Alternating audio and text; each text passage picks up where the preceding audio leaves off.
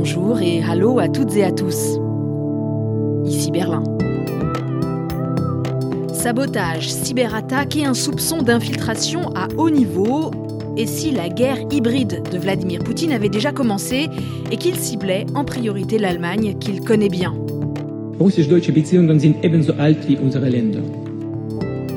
Poutine et les Allemands. Il a eu le temps de les observer pendant ses années au KGB à Dresde, d'apprendre leur langue, peut-être d'identifier leurs points faibles. Aujourd'hui, comme dans toutes les démocraties européennes, il peut aussi compter sur des réseaux qui font de la déstabilisation sur l'ensemble du territoire allemand. Et ces tueurs ont déjà ouvert le feu à deux pas de la chancellerie. Berlin, ni d'espions. Attention, ceci n'est pas un film. Bienvenue, bienvenue. On ne traîne pas aujourd'hui parce que notre sujet est très vaste et aussi très touffu. Depuis fin août, j'ai sur mon bureau un numéro du Spiegel qui met en une un gros titre assez inquiétant Les saboteurs de Poutine en Allemagne. Et l'enquête nous plonge dans un monde de faux semblants, de double jeu qu'on croyait réservé à la guerre froide. On a presque du mal à y croire, mais voilà qu'en moins de deux semaines, il y a eu là récemment toute une série d'événements qui m'ont poussé à monter cet épisode. L'événement plus déroutant, c'est sans doute euh, l'annonce d'une possible compromission du chef de l'agence allemande de cybersécurité. Il a été officiellement débarqué cette semaine, soupçonné de lien avec les services d'espionnage russes. On parle là tout de même de l'homme qui était à la tête de l'agence chargée de la protection numérique de l'ensemble des institutions allemandes.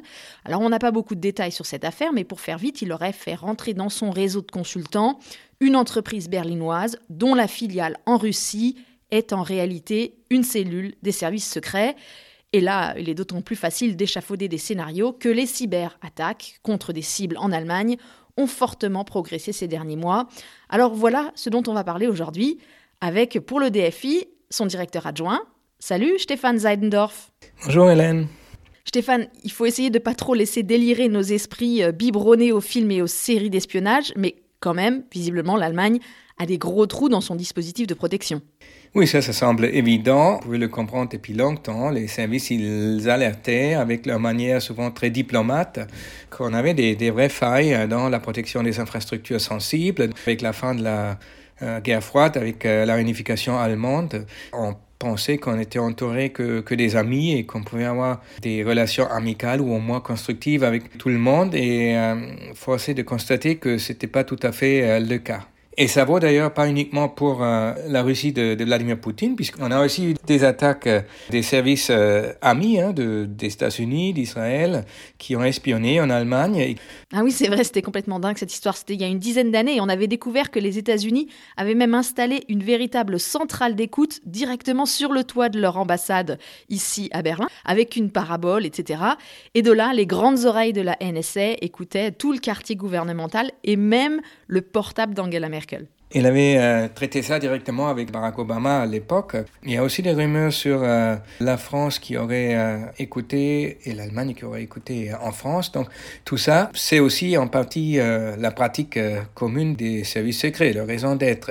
Tu as évoqué les rapports des services de renseignement allemands qui avaient tenté d'alerter hein, sur ces failles sans grand succès. Alors cette semaine, les trois grands services de renseignement, le renseignement intérieur, extérieur et le renseignement militaire, euh, ont été entendus par les députés du Bundestag. Et là, peut-être que maintenant, ça va être plus clair dans la tête des gens. Voilà ce qu'on a pu entendre lors de cette séance. En attaquant l'Ukraine, la Russie a déclaré la guerre au monde démocratique et ce changement de situation a déjà des conséquences sur la sécurité intérieure de l'Allemagne. Je cite, La Russie a les moyens d'intervenir sur le sol allemand, elle y est disposée et elle serait même prête à organiser des assassinats politiques.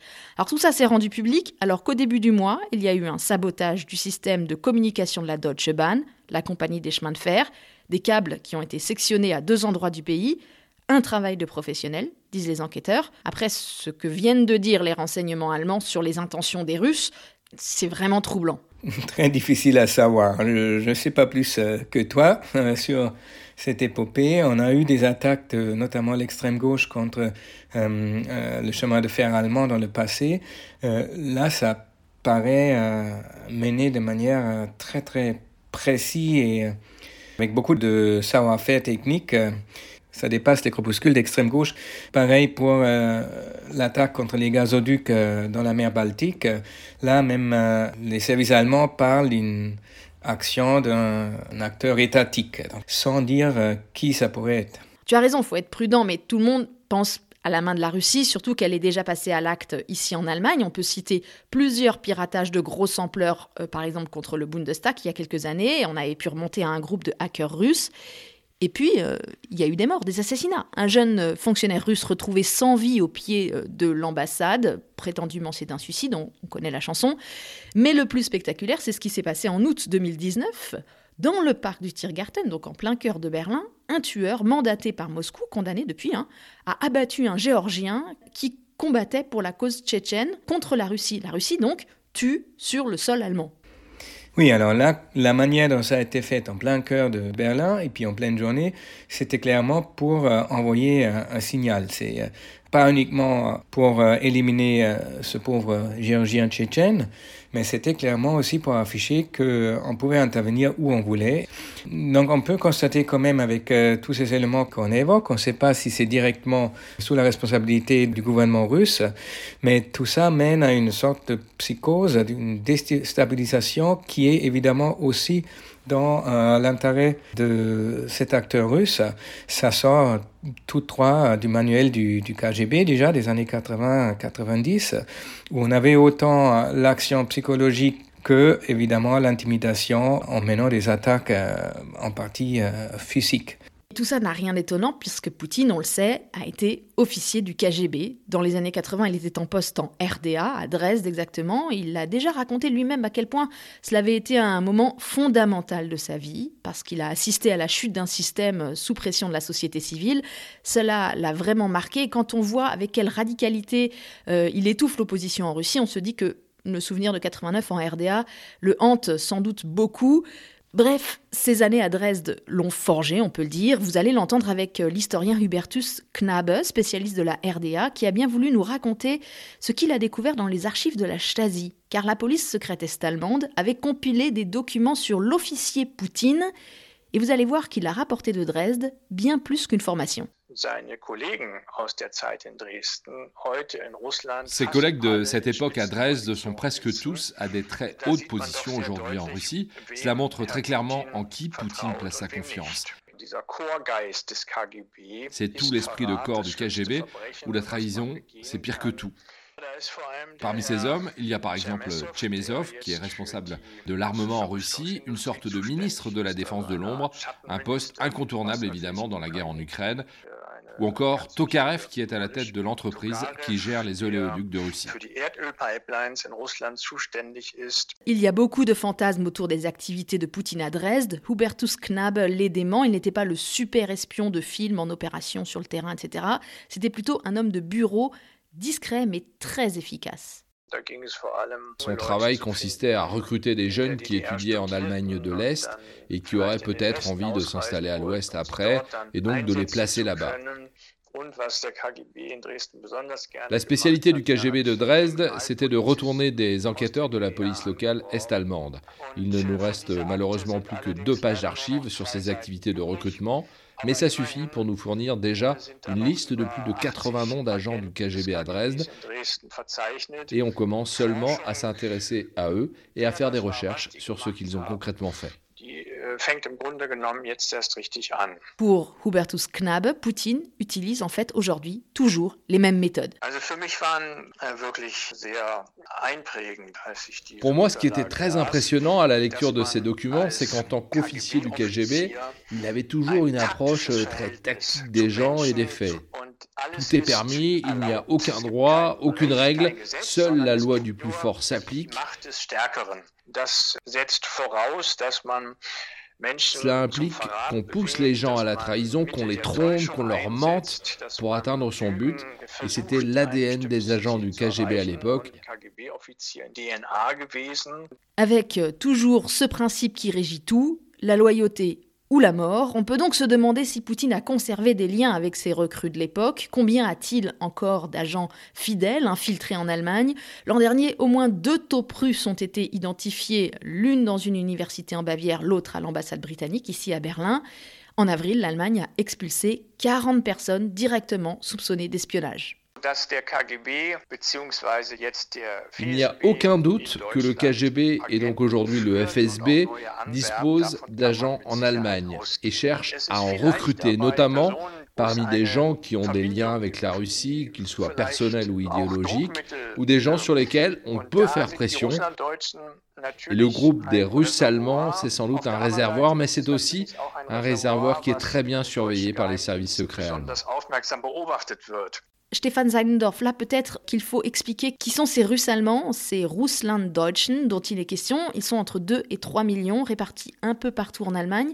Ce sont des gens qui sont allemands, hein, de sang, de papier, mais qui, jusqu'à encore récemment, vivaient en Russie ou d'une façon générale sur le territoire de l'ancienne URSS, et parfois ils ne parlent même pas allemand. En quelque sorte, c'est... Euh, euh, des colons allemands qui sont partis, euh, les plus grands contingents sous la tsarine Catherine II, la grande tsarine russe, euh, qui était elle-même une Allemande et qui a fait venir dans des plaines russes qui étaient pas très peuplées à l'époque, des colons allemands. Et ils ont très bien progressé là-bas jusqu'à la Première Guerre puis la Deuxième Guerre, quand évidemment ils étaient ciblés par le pouvoir russe comme le bouc émissaire, comme les communautés qui étaient toujours en lien avec l'ennemi, avec l'Allemagne. Staline avait déporté une grande partie de ces communautés très loin, vers la Sibérie. Euh, après la guerre, l'Allemagne fédérale avait gardé un article dans sa constitution que tous ceux qui étaient issus du peuple allemand pouvaient revenir en Allemagne et très vite obtenir la citoyenneté allemande. Alors c'est la conception allemande de la nationalité. Tous ceux qui ont le lien du sang, ils sont allemands. Après donc euh, la fin de, de l'Union soviétique, il y a encore euh, des centaines de milliers qui sont arrivés de l'Union soviétique et ils sont euh, évidemment une communauté très hétérogène. Ils sont pour la plus grande partie très bien intégrés. Mais on peut encore, euh, si on fait des études fouillées, sociologiques, trouver quelques traits caractéristiques à cette communauté. Effectivement, quand on regarde les sondages d'opinion, par exemple, on peut voir des spécificités dans leur rapport à la démocratie, à la liberté de la presse, aux droits des minorités. C'est un groupe aussi qui vote euh, plus souvent à l'extrême droite que le reste de la population allemande. Ils étaient considérés comme le bouc émissaire, comme la cinquième colonne par, Staline, et aujourd'hui ils sont donc en Allemagne, et il y a des soupçons qui disent qu'ils écoutent trop les médias russes, ils sont sous influence euh, de, de, Sputnik ou de, de, Russia Today, des deux chaînes russes, et donc du coup, à nouveau, euh, il y a des personnes qui leur collent cette étiquette de cinquième colonne de Poutine, et que c'est pas les émigrés allemands de Russie que Poutine il pourrait euh, tisser ses réseaux d'influence. Assez tragique pour, pour cette communauté qui, pour la plupart, évidemment, euh, mène sa vie tranquillement. Alors, on utilise le mot russe-allemand, euh, mais il y a dans cette communauté beaucoup de gens qui viennent en fait de toute l'URSS. Donc, on a aussi des gens qui viennent du Kazakhstan, d'Ukraine. Il y a aussi euh, des Russes qui ont immigré plus récemment pour des raisons politiques. Beaucoup soutiennent Poutine, mais d'autres se mobilisent aussi contre sa politique et contre le nationalisme russe. Reportage au sein d'une communauté divisée et meurtrie, David Philippot s'est rendu à une réunion de l'association des parents d'élèves russophones d'Allemagne. Le mot traumatisme n'est jamais prononcé, mais les participants de ce Berliner Talks font leur thérapie en public. Ils se livrent à cœur ouvert comme Olga, qui dit avoir pleuré pendant trois jours quand elle a appris la nouvelle de la mobilisation partielle, la peur au ventre pour son frère qui vit encore en Sibérie. Il y a beaucoup de divisions au sein de la communauté russe et au sein de nombreuses familles, avec certains qui essayent de relativiser la guerre, de la justifier. Pour moi, c'est inadmissible. Moi, je rêve d'un monde sans guerre, sans discrimination, d'une société démocratique. Olga vit depuis 24 ans en Allemagne. Elle travaille dans une association d'aide aux migrants. Il y a toujours des situations dans lesquelles je suis renvoyée à mes origines. Ce n'est pas quelque chose que je souhaite, mais je ne me cache pas non plus. Lorsque je parle russe avec les réfugiés ukrainiens, soit ils m'acceptent comme ça, soit ils ne m'acceptent pas, mais je ne veux pas avoir à me justifier pour mes origines. La grande question, c'est de savoir comment combler le fossé, comment parler aux gens de l'autre bord. Dimitri Stratievski, un Ukrainien originaire d'Odessa, est politologue. Il travaille justement sur la relation de cette communauté à l'Allemagne. Il y a beaucoup de gens qui n'ont pas encore trouvé leur place dans notre société ici. Ils attendent qu'on vienne leur parler, les écouter, qu'on prenne leurs soucis et leurs ressentis au sérieux. Et c'est un bon début pour nouer le contact. À l'opposé, il y a des personnes qui ne partagent pas notre conception libérale et démocratique, qui sont tellement empoisonnées par la propagande ou par des idéologies inhumaines qu'elles ne peuvent plus être sauvées. Mais à mes yeux, il s'agit d'une infime minorité. Alexander Delfinov, dans une vidéo publiée sur YouTube, s'adresse directement aux soldats russes.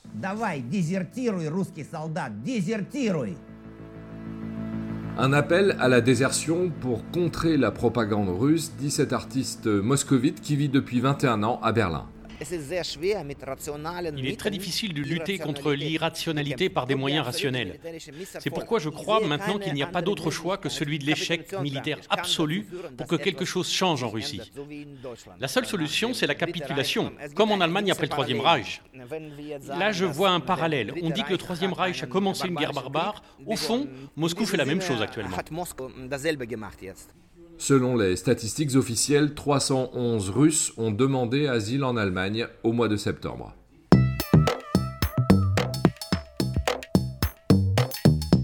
La question des déserteurs est un vrai problème politique en ce moment. Hein. Contrairement à tous ses voisins, l'Allemagne a annoncé que les hommes russes qui refusent de se battre en Ukraine peuvent faire une demande d'asile.